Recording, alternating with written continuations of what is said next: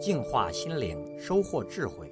点击微信里的加号，再点击添加好友，然后在查找公众号里输入“六君子”，即可收听每天六君子的语音故事和阅读精彩文章。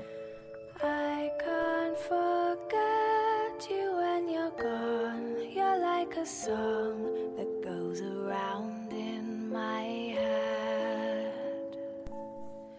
一天清晨，小女孩打开门，发现自家的门口竟然多了一条死鱼，他感觉十分的晦气，于是马上把这条死鱼装在垃圾袋里扔了。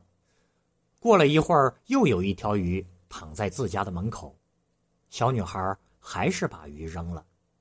为了抓住那个做恶作剧的人，小女孩选择在不远处的楼梯口盯着。